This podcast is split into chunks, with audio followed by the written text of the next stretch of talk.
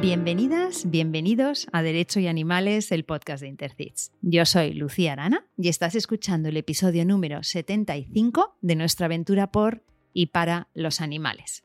En el episodio de hoy vamos a acercarnos a la cruda realidad, a esa ante la que la mayoría de personas cerramos los ojos, esa que tratamos de ignorar porque duele y porque es demasiado compleja. Y lo hacemos de la mano de Juan Gancedo. Juan, bienvenido y gracias de verdad por dedicarnos este rato. Buenas tardes, muchísimas gracias por esta entrevista. Eres de Asturias, pero resides en Madrid y ejerces como Policía Nacional en el grupo de apoyo de la Unidad Especial de Caballería de la Comisaría General de Seguridad Ciudadana. Has sido ponente en eventos sobre tenencia responsable y bienestar animal y tu actividad solidaria, tanto para con los seres humanos como para con los animales, te ha hecho muy popular. Intervienes habitualmente en medios de comunicación para compartir tus experiencias de rescates, lo que te ha valido calificativos como el Superpoli o el Ángel de la Cañada Real. Eres además fundador de la Asociación Juan Gancedo y patrono de la Fundación Mupol.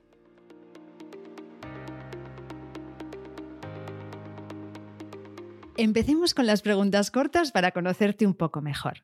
¿Tus amigos dicen de ti que eres? El rarito. Dime algo que a todo el mundo le gusta, pero que tú detestas. Por mi forma de hablar. ¿Tú detestas tu forma de hablar? Es que, es que claro, cuando hablo así contigo muy bien, pero, pero yo digo muchos tacos. Claro, claro. Mi manera de expresarme en ciertas ocasiones, para decirlo bien. Es que yo sí hablo, para cuando hablo así tengo que ser correcto, pero si no estoy todo diciendo tacos. Claro. claro. Vale, ok, vamos a aceptarlo. Eh, dime cuál es tu estación favorita del año. La mía, el otoño. Ah, o sea, ahora, ¿no? Estás disfrutando. Sí, sí. Y, y si no fueras policía, ¿qué serías? A día de hoy, si no fuera, me gustaría haber sido banista. Ah, qué chulo. O sea, que trabajar con las manos. Sí, todo lo que sea artesano, a mí me hubiera, a mí uno de los sueños que hubiera sido de pequeño me hubiera gustado es ser banista. Tendrías menos problemas. Infinidad menos. Un consejo que le darías a tu yo adolescente. Mira más por ti. ¿Qué haces cuando necesitas descansar o desconectar? Que me parece que lo haces poco. Me gusta salir a pasear eh, por la montaña y a poder ser en, en compañía de mis animales. Y si fueras un animal no humano, ¿cuál serías? Y aquí es muy importante que no es el animal que más te gusta, sino al que más te pareces. Me gustaría ser un caballo. ¿Y te pareces? Ah, me parece como a veces a un burro. a un burro. Pero sí, soy a veces, como ahora trato con niños, so- soy muy terco en muchas ocasiones, soy muy nervioso, porque la gente, ahora ya voy conociendo mucho a los caballos, pero sí, sí, porque somos muy valientes a veces, muy tercos, a veces un poco desconfiado, pero si me conoces o si tú lo conoces al animal, tiene un corazón enorme. Y dime una cosa que te guste, una que te interese y una que te apasione. Una que me guste la música, una que me interese, me interesa mucho el conocer mundo, aunque no, por desgracia no pueda, pero me interesa mucho.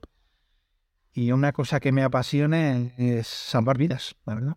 Y un lugar en el mundo en el que te gustaría vivir, aunque fuera por un tiempo. Mira, no le pondría, no le pondría nombre porque por desgracia lo que te digo no conozco mucho, pero me gustaría vivir en alguna isla eh, de estas paradisíacas, de las que se consideran, por decirlo de alguna manera, abandonadas, en algún lugar donde solo la naturaleza estuviera y nos olvidáramos de, de las necesidades ¿Y eres más de series o de películas? de películas. Recomiéndanos una peli. Yo soy muy básico, pero para mí la mejor, la película que más me ha gustado la historia ha sido Gladiator. Pues ahí está, la dejamos y la ponemos en las notas del programa para que aquellas personas que no la hayan visto la puedan ver.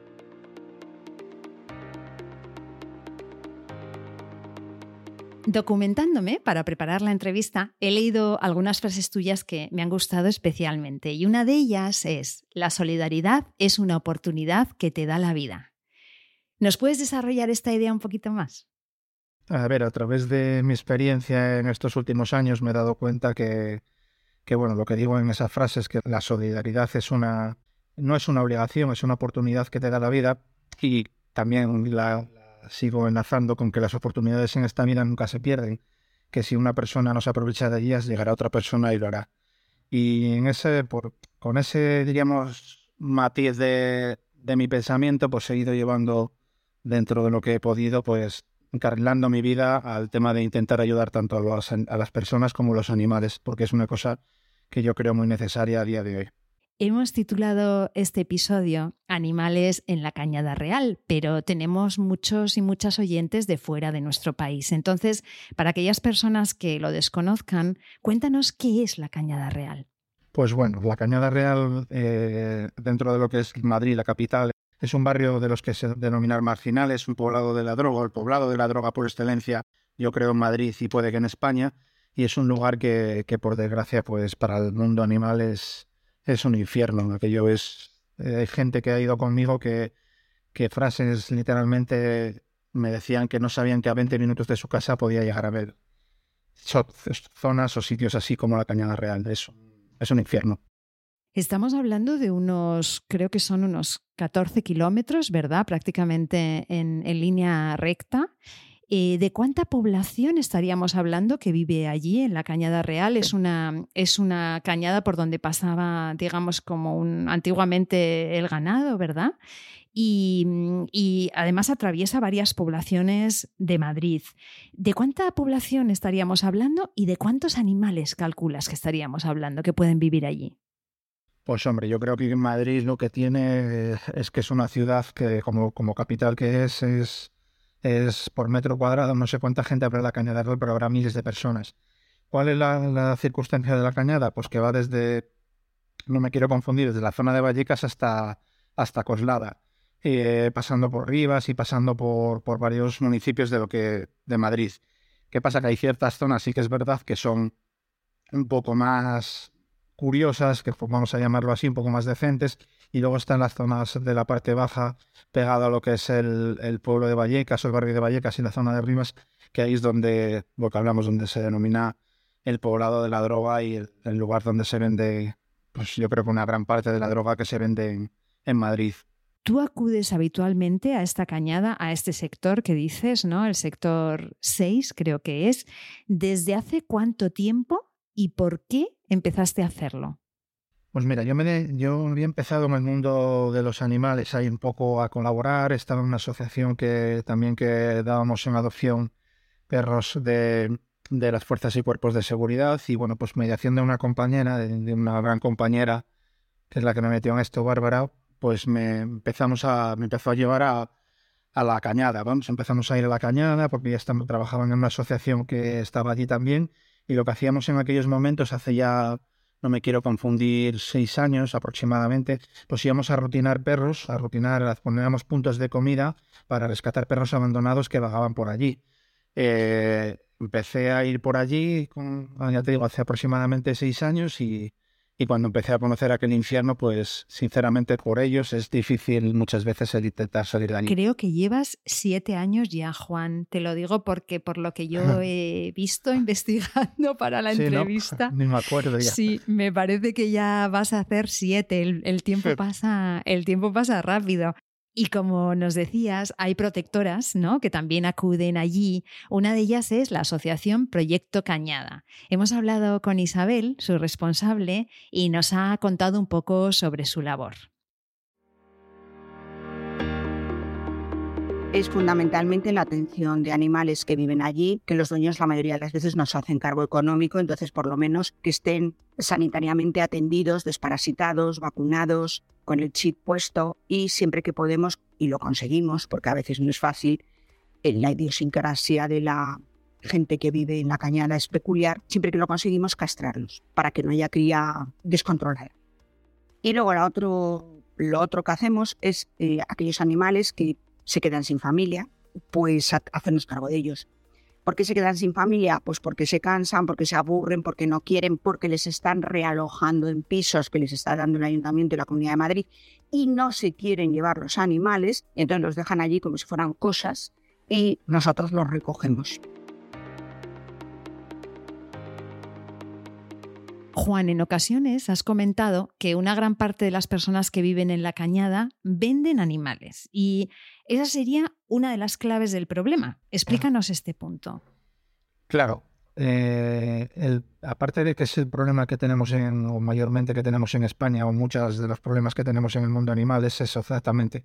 En lugares como la Cañada Real, pues la gente que vive de, de buscarse la vida de alguna manera casi siempre en muchas ocasiones ilegal y aprovechándose de todo lo que puede, pues en, en lo que hablamos en el mundo animal no es, no es diferente. Y allí está totalmente lleno de animales la gente se piensa que, al ser poblados marginales solo hay PPPs, pero hay todo tipo de razas que en muchas ocasiones, nosotros lo hemos visto, Proyecto Cañada por supuestísimo, que hace una labor excepcional allí lo ha visto, de animales de todo tipo, reventados y explotados a parir. ¿Para qué? Para que la gente que hoy en día quiere tener un animalito y, y no quiere gastarse el dinero, porque por desgracia en muchas ocasiones los animales que la gente se coge, los coge de una manera de páginas de estas que por desgracia todos conocemos que venden animales sin, sin ningún control y esta gente se aprovecha, los vende a bajo coste, no tiene ningún control veterinario, ningún control de raza, hasta muchas veces puede que los padres sean hasta familia, hermanos, hijos, padres y demás.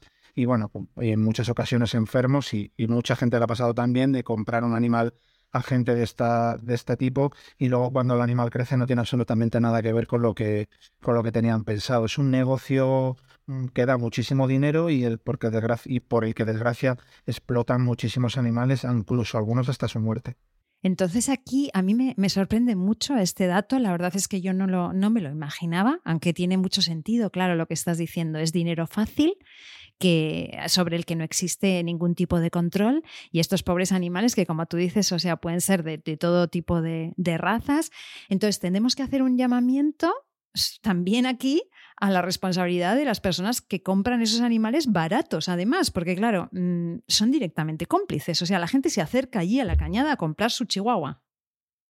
La gente, en este tipo de plataformas, lo que la gente busca muchas veces es la cercanía. ¿sabes? O sea, cuando tú buscas en Madrid, eh, por ejemplo, buscan la cercanía de los alrededores. ¿Qué pasa? Que si, como nosotros ya hemos comprobado en muchísimas ocasiones, ya no solo por, cuando ven los anuncios en, páginas de estas de segunda mano, sino por, toda la cantidad de animales y por testimonios que tenemos allí, pues en lugares como, la Cañada Real, pues es un foco total de, te digo, de criadero de animales. Bueno, aparte, por supuesto, que compañeros que han hecho intervenciones en muchas ocasiones han llegado a, a entrar en ciertos domicilios o lugares que estaba lleno de, animales preparados para la cría. Los, si en, algunas intervenciones que se ha podido ver tanto en la cañada como en otro lugar, si se ven las, si la gente puede ver las imágenes de, los lugares donde tienen a estos animales, son, son verdaderos, o sea, es un sitio dantesco y, y por desgracia los, los compradores de este tipo de, de, de, animales no se dan cuenta el daño que están haciendo al, al mundo animal y sobre todo a estos pobres que, ya te digo, los explotan hasta en muchas ocasiones hasta la muerte. Sí, sí, no, no quieren, no, no se dan cuenta o no quieren verlo, ¿verdad? Isabel nos cuenta cómo proceden. Pasamos por las casas, que nos conozcan, que, sepa, que sepan que hacemos estas dos opciones, tanto la sanitaria allí como la otra, con compañeros también que, castran gatos, fundamentalmente, abajo bastante el nivel de, de, animales que hay. La mayoría de ellos ya nos conocen. El que no nos conoce es porque no nos quiere, no nos ha conocido, porque no le ha interesado. Ahora ya, pues en general la gente confía en nosotros, tienen confianza y saben que lo que les decimos es por el bien del animal. Nosotros no tenemos interés en llevarnos animales por llevárnoslos. Nos hemos llevado animales de todo tipo, perros, gatos, cabras, un pony, de todo, pero nunca de manera forzosa, porque no, no es la forma de trabajar allí. Juan, tú siempre dices también que tienes que ir por las buenas a la cañada, porque si vas por las malas no vuelves. Eh, ¿Puedes contarnos un poco más en detalle cómo lo haces tú? ¿Cómo haces tú estas intervenciones o estas visitas? Como bien ha dicho Isabel, porque ella lo vive, bueno, Isabel y las, compañeras de Isabel, pero sobre todo Isabel, eh, cuando tú vas a un lugar así, estás tratando con gente que, que diríamos que te está mirando de arriba abajo para, por decirlo de alguna manera, para que te veas de allí, aun, aun incluso cuando le estás intentando ayudar, porque lo que la labor que hace Proyecto de castración, de medicamentos, de desparasitaciones y demás, para mucha gente sería totalmente positivo para sus animales. Pues yo no te quiero ni contar cuando llega un chico allí que es Policía Nacional, que le está diciendo que a ayudar con, con, su animal, que, o que en ciertos momentos cuando hemos ido a buscar animales abandonados, pues nos ven por allí, o me veían por allí, me empezaban a preguntar qué, lo típico que qué hacía allí, porque la gente nada más que ve que no les doy la zona ya se, ya se tira el cuello a por ti. Y bueno, pues exactamente lo que te digo, pues intentar ir por allí, intentar mediar lo más posible, intentar decirles que no voy a que no voy a hacer nada malo, entre comillas, ¿no? Nada malo para ellos, porque al final los que lo están haciendo mal son ellos, ¿no? Pero que yo lo que intento es ayudar a los animales abandonados y vagabundos que hay por allí y pues intentando mediar con ellos durante muchos años, pues me ha ganado la confianza de algunos, porque de otros eh, yo lo veo allí cada vez que voy, que hay gente que me mira como si, como si me quisiera, como si quisiera acabar con mi vida, pero bueno, yo me da igual porque lo que voy es a intentar salvar vidas, no, no a buscar problemas. O sea que siempre en un tono muy conciliador, muy tranquilo. Sí, he tenido bastantes problemas, o sea, no lo vamos a negar. Cuando tú vas a un lugar como la Cañada Real, pues ha habido ahí, me ha pasado en ocasiones de tener que discutir, de tener que, que enfadarnos un poco, pero bueno, siempre al final, pues por, yo no sé también si es por mi manera de ser o por, o por, por mi templanza en estos sentidos y pues sobre todo por ellos, porque al final lo que hablamos, no, me gustaría que pudiéramos actuar de otra manera pero al final por, por ellos me tengo que, que intentar a veces pues calmar y, y, lo que digo, pues intentar hacer las cosas no de la a lo mejor en, cierto modo de la mejor manera de la mejor manera para ellos, al final no de la mejor manera ni para mí ni para ni para ni para ellos tampoco, es de la mejor manera para los animales. También has explicado que en estos años que llevas rescatando, la situación en la cañada no ha cambiado mucho. A mí me, me, da me, desesperanza cuando te escucho decir esto y me gustaría que nos expliques por qué. Porque el problema que tenemos en la cañada es un problema generalizado, pero bueno, en sitios así se magnifica, que es la falta de la falta de todavía un poco de legislación, de sanciones, de de controles, de, normativas y de, y de cosas de ese sentido. Cuando hay gente que, como decimos en mi mundo, está en el sistema pero no entra en el sistema, pues esta gente siempre va a ir al borde de la legalidad, bueno, al borde no, totalmente en la ilegalidad, pero como no tienen en muchas ocasiones ninguna consecuencia jurídica grave o ninguna consecuencia económica que les pueda afectar, porque son en la mayoría de los casos insolventes, aunque tengan pensiones y, cosas de este estilo, alguna paga, pero son totalmente insolventes a la hora de, de, de hacerse cargo de algo, pues, y para que hoy en día se, se considere un delito es tan sumamente complicado, pues esta gente no tiene, no tiene piedad ninguna ni ningún problema en, en seguir actuando como lleva haciéndolo toda su vida. Para los que sí ha cambiado mucho el panorama, Juan, es para los animales a los que tú has salvado la vida. Y mm, he leído que calculas unos 500, pero igual ya deben ser unos cuantos más. Cuéntanos alguno que recuerdes especialmente. Cuando digo tantas, cuando a veces me preguntan que cuantifique, muchas veces eh, siempre me gusta ser lo más honrado posible y cuantifico, no puedo llegar a cuantificar al 100% todos los que he ayudado, porque no solo son los de la cañada, son infinidades de animales que he ayudado por toda España, ya siendo transportes, ya siendo en rescates en otros lugares, pero, pero serían muchísimos, no sé si 500 o más o menos, pero eh, en los que he aportado mi granito de arena puede que fueran hasta más. Y casos que son especiales en la cañada, pues podría contarte muchos, podría contar el caso último, de los últimos que fue de Champion, que es un perro que, bueno, pues que era un perro de, de cría también, un perro de belleza, y un perro que yo nunca se me olvida el día que lo llegué a conocer, eh, me lo sacaron las personas allí, pero lo sacaron antes de ir a dármelo, ¿no? Y era un, American Bully muy pequeñito, muy pequeñito, con una cabeza desorbitada. O sea, era un perro de, de lo que catalogan esta gente de belleza en esas razas, que era un, un toro, era un toro. Y luego resulta que cuando yo lo fui a rescatar y, me hice cargo de, de, Champi, yo pensaba que me estaban engañando. O sea, yo pensaba que el perro que me estaban dando en ese momento no era el que me había visto en su momento. O sea, el cambio que había pegado ese animal de raza, de exposición, de, de, en teoría de belleza de ese tipo de animales, a lo que yo me estaba llevando, yo pensé totalmente que me, que me estaban engañando. Era un perro totalmente caquéxico, o sea, era un, un esqueleto con, con un poco de carne. Ese, entre muchísimos de los que me he llevado, pues es uno de los últimos casos que, que me acuerdo que gracias a Dios ahora mismo está felizmente adoptado.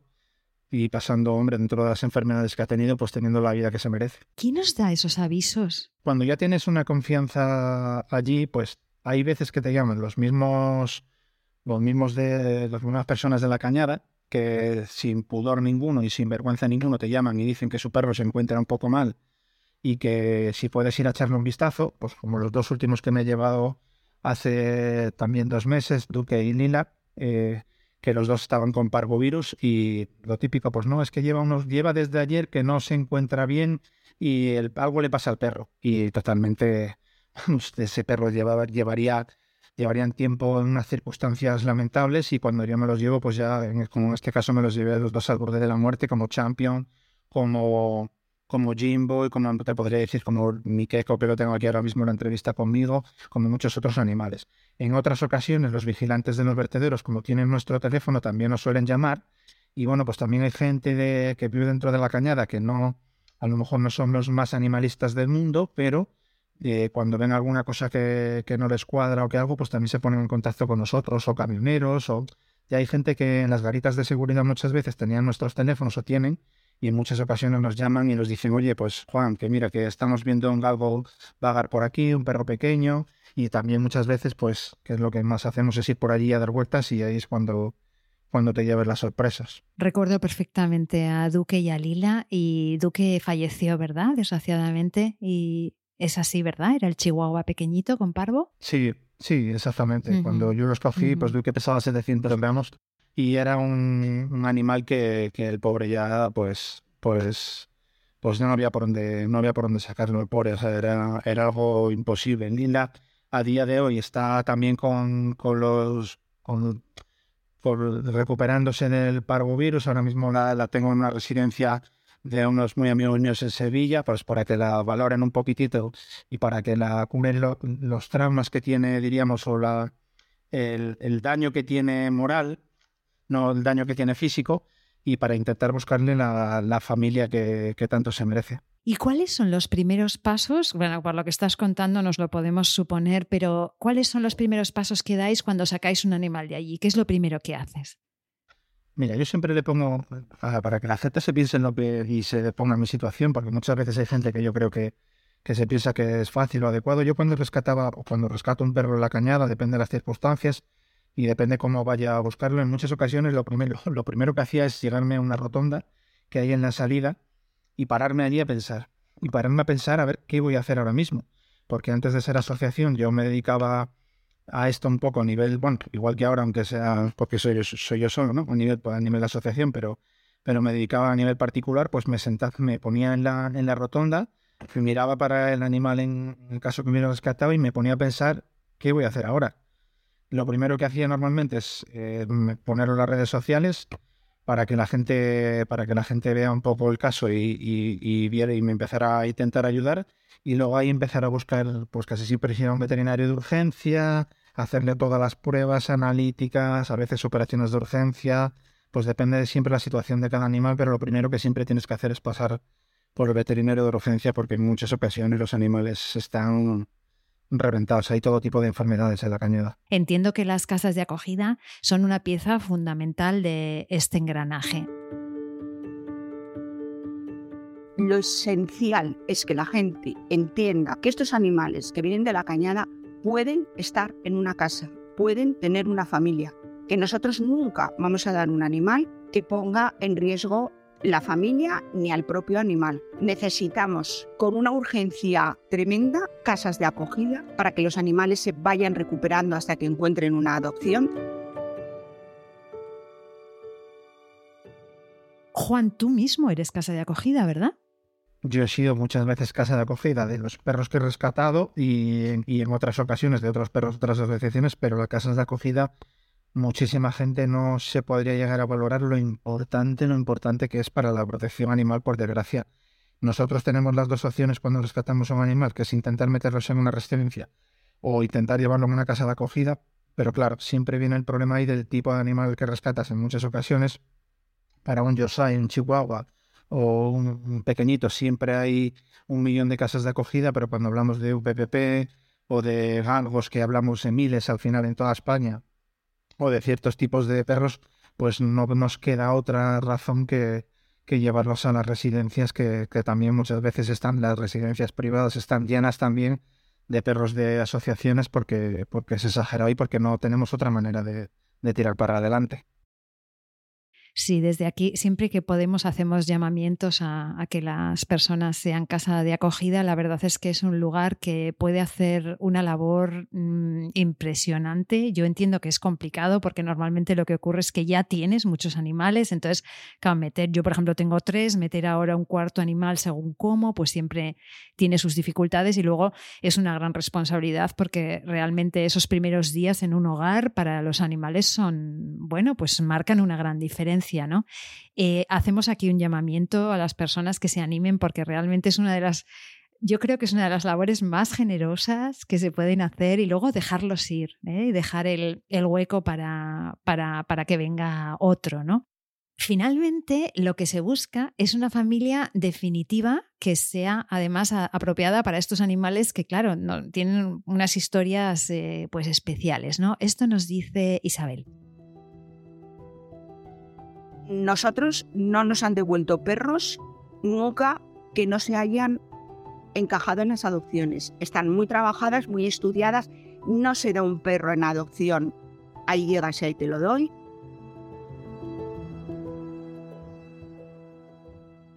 ¿Se hace seguimiento? ¿Tú sueles tener contacto con los animales rescatados y que han sido adoptados? Sí, claro que sí. La mayoría de las, de las asociaciones, pues hombre, también es verdad que hay gente que lleva un nivel de trabajo de animales brutal y, y, se intenta, se intenta hacer el seguimiento dentro de todas las posibilidades y de todos los que, de todo lo que se pueda, porque este mundo, por desgracia, sigue para adelante. Eh, de, problemas y de marrones y de animales rescatando y demás, y tampoco puedes estar ni acribillando a la gente constantemente, ni la gente te está mandando a ti eh, constantemente, pues todos los días, qué bien se levanta quien sea, ¿no? Mi, mi perro rescatado contigo, mi perro de esta asociación y demás, pero sí que es verdad que se, se intenta seguir unos protocolos estrictos, pero para los que estamos en este, en este mundo y sabemos cómo son toda la problemática no es tan estricto. Lo que pasa es que hay gente que se, por decirlo, que se ahoga en un vaso de agua porque al final no deja de ser un cuestionario, una visita para adopción, una, una entrevista y, que, tengas que, claro, que estás dando una segunda oportunidad a un animal rescatado que, se merece pues, ser feliz porque por desgracia ha pasado algo malo. Eh, pero sí, hay que intentar. Yo tengo contacto con casi todo el mundo que le he dado un animal, pero sí que es verdad que me ha pasado en alguna ocasión, no lo voy a negar, de, algún animal que de los que te digo que he contribuido, que he ayudado a rescatar, que me acuerdo hace poco, hace, bueno, hace un año así me etiquetaron en una en una publicación por un pastor alemán y, no, y de primeras no me venía yo a la cabeza cuándo había rescatado a ese animal. Es que esas cosas, por desgracia, cuando tienes mucho nivel de animales ayudados, pues te puede llegar a pasar. Me lo tuve que pensar. ¿O dónde había rescatado yo a ese pastor alemán? Además estaría tan guapete que parecería otro. Hombre, pues lo saqué, lo saqué de una finca de un, de un señor en, en un pueblo de los alrededores de Madrid que lo iba a sacrificar porque, porque no lo quería. Era un perro joven, un pastor alemán de pelo largo, precioso. Y pues a través de lo que hablamos, la, lo que muchas veces digo, la protección animal en este país funciona por la colaboración de, de muchísimas personas y de muchas asociaciones a través de una asociación que se llama Golden Fran, que es para mí de las mejores de este país, pues nos ayudamos siempre que podemos y él me ayudó y dimos a ese, a ese perro en adopción. Y claro, cuando me, cuando me dijeron, mira Juan, aquí está, pues me pillaba ahí un poco, digo, me lo, me lo tuve que pensar, me digo, mi cachito, basta que luego me acordé de toda la historia, porque es que son muchos, al final son muchos los que ayudas. Claro, y además tienes que confesar que alguno de los que has tenido en acogida no se ha ido. Ha sido la acogida más larga de la historia, ¿no? ¿Tienes por ahí? Uh, ¿No era Keko? A Keko, Keko, sí, Keko fue... Mira, Keko es en alguna entrevista, cuando ha salido conmigo en la tele, en televisión y demás, que era un perro al que, como siempre digo en las entrevistas, yo por desgracia, siempre que me acuerdo de esa historia, le tengo que pedir perdón, porque iba, iba, iba a la cañada y era un perro, era un perro que era muy arisco, era un perro que estaba eh, siempre por ahí por el medio, lleno de nudos, lleno de garrapatas, lleno de todo, pero lo que hablamos muchas veces, cuando vas a la cañada, tú no, si tú quieres volver y quieres hacer las cosas bien, tú no puedes andar quitándole los perros a la gente así como así.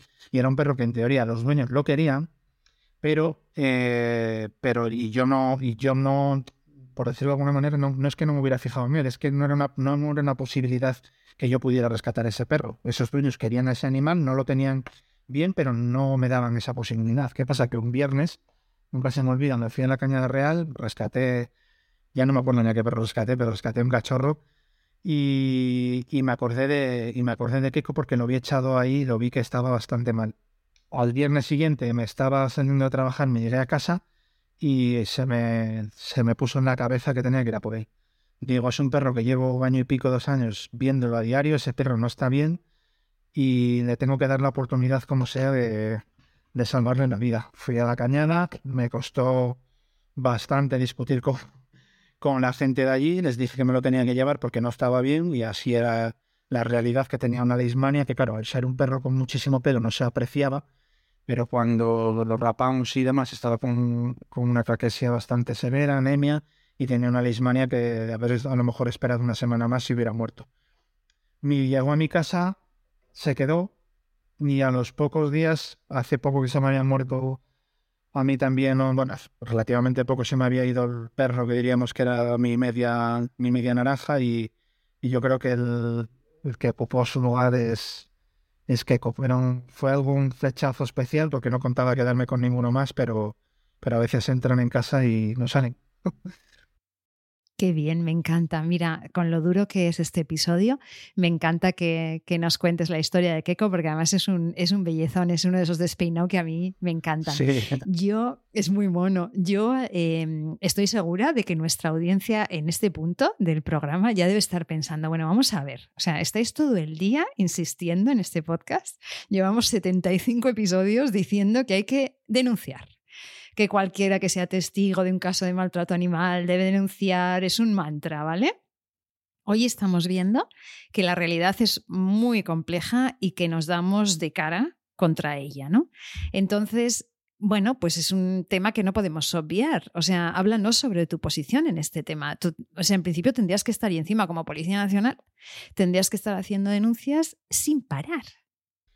¿Qué pasa con mi posición? Que la gente tiene que darse cuenta también. Yo cuando hago estas cosas soy de manera, lo hago de manera particular, ¿vale? Lo que pasa que sí que es verdad que la ley a mí me dice que soy policía las 24 horas del día. ¿Vale? ¿Qué pasa? Que es lo que digo en ocasiones, en lugares como la Cañada Real, en lugares como, como ese tipo de poblados, eh, no, puedo, no puedo ir allí a, a, denunciar a todo el mundo, que es lo que a mí me gustaría y es lo que se debería de hacer. O sea, literalmente que no puedo decir a nadie cuando vea casos eh, de maltrato que no, que no se denuncie porque es lo que hay que hacer. ¿Qué pasa? Que a veces no nos vamos a engañar por las circunstancias de las leyes, las, las administraciones, eh, la falta de conocimientos de, de, muchísimos compañeros y por desgracia en ciertas ocasiones hasta mía.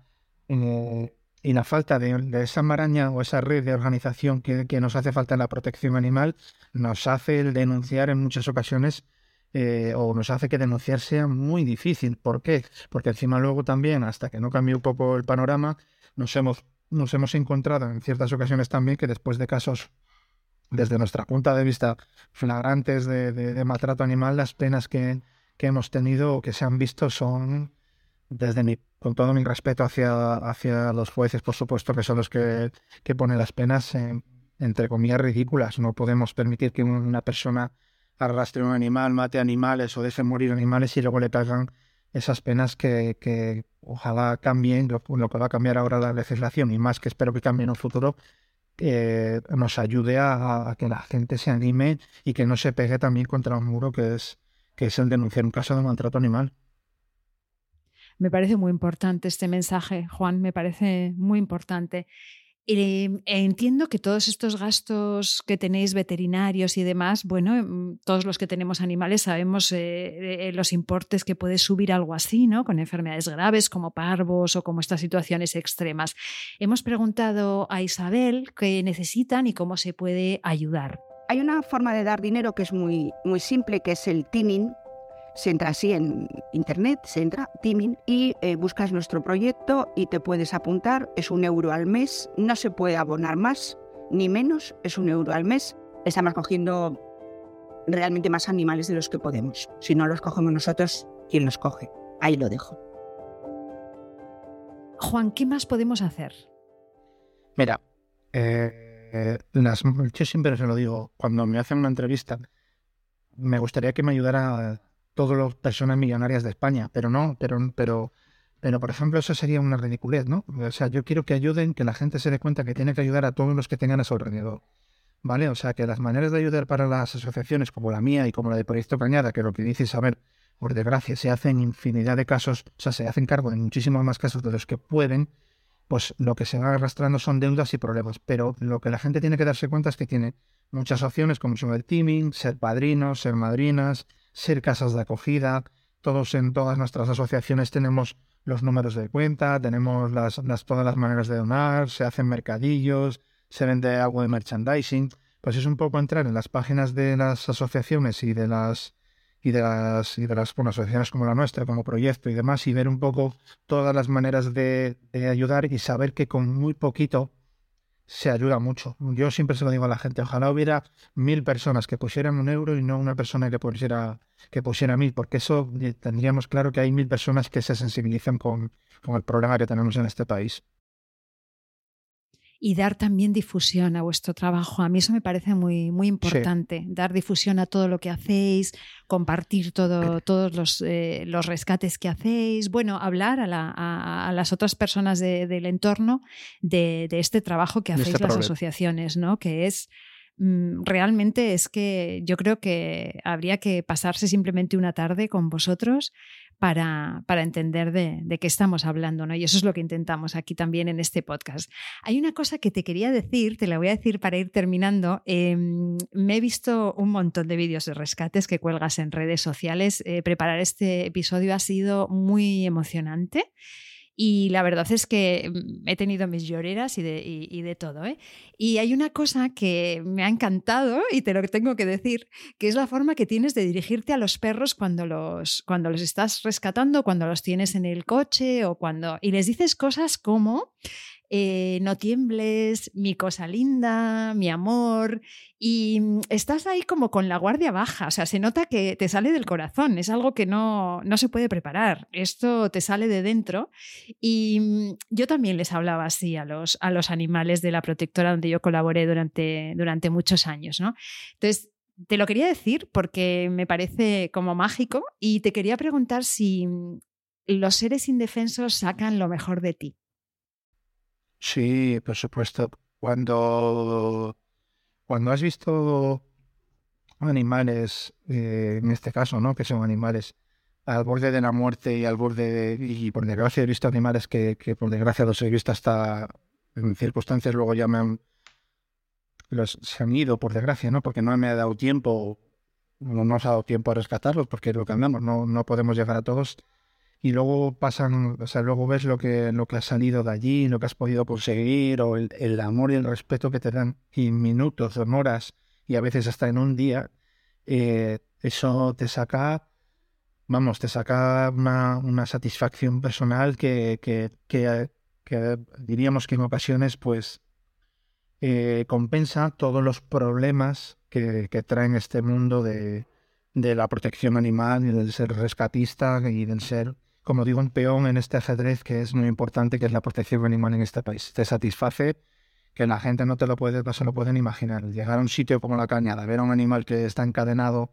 o ver a un animal que se está muriendo y poder decir, pues le he podido salvar la vida y luego ver la felicidad y ver el cariño que te coge en minutos, ya sea un Chihuahua o sea un American Stanford, porque he visto de todo, pues eso es una satisfacción. Y yo, claro, yo me dirijo a ellos pues con, con la suavidad que se merecen en ese momento, porque aunque aunque yo les vaya a salvar la vida, ellos muchas veces en ese momento no, se lo, no lo saben, no saben que yo les estoy intentando salvar la vida. Juan, para acabar el programa siempre tenemos lo que llamamos los 30 segundos de oro, que son 30 segundos para que des el mensaje que tú quieras a nuestros oyentes y tus 30 segundos empiezan ya. Lo que me gustaría decirle a la gente es que, pues que estamos en un mundo muy complicado, ya sea para los animales y para las personas, y que lo que dije en el principio, el ser solidario es una de las mejores cosas que os va a poder pasar en la vida, que hay cosas que, que nos llevaremos dentro cuando nos vayamos y, y, los recuerdos y las acciones que podamos hacer bien por los demás, ya sean animales o, sean personas, pues eso nos lo vamos a, eso es una cosa que se quedará en nuestra caja fuerte, en nuestro corazón para toda la vida y eso nadie nos lo va a poder quitar que, pues que la gente no viva y que lo pueda y que lo pueda llegar a hacer. Gracias de corazón por tu labor y por compartirla hoy con nosotras. Un abrazo muy fuerte, Juan. Pues un abrazo muy fuerte para todos y muchas gracias por esta entrevista.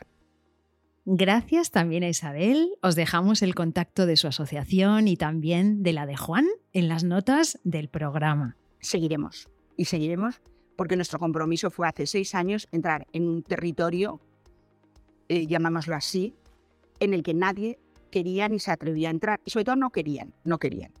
Bueno, nosotros nos metimos y ahí estaremos hasta el final de nuestros días. Pues hasta aquí un nuevo episodio de Derecho y Animales en el que nos hemos asomado al trabajo de personas valientes y generosas que cambian el mundo desde los márgenes. Gracias de corazón. Nosotras, como Isabel, como Juan, también seguiremos hasta el final, dando caña, porque ya ha llegado nuestro tiempo, el tiempo de los derechos de los animales.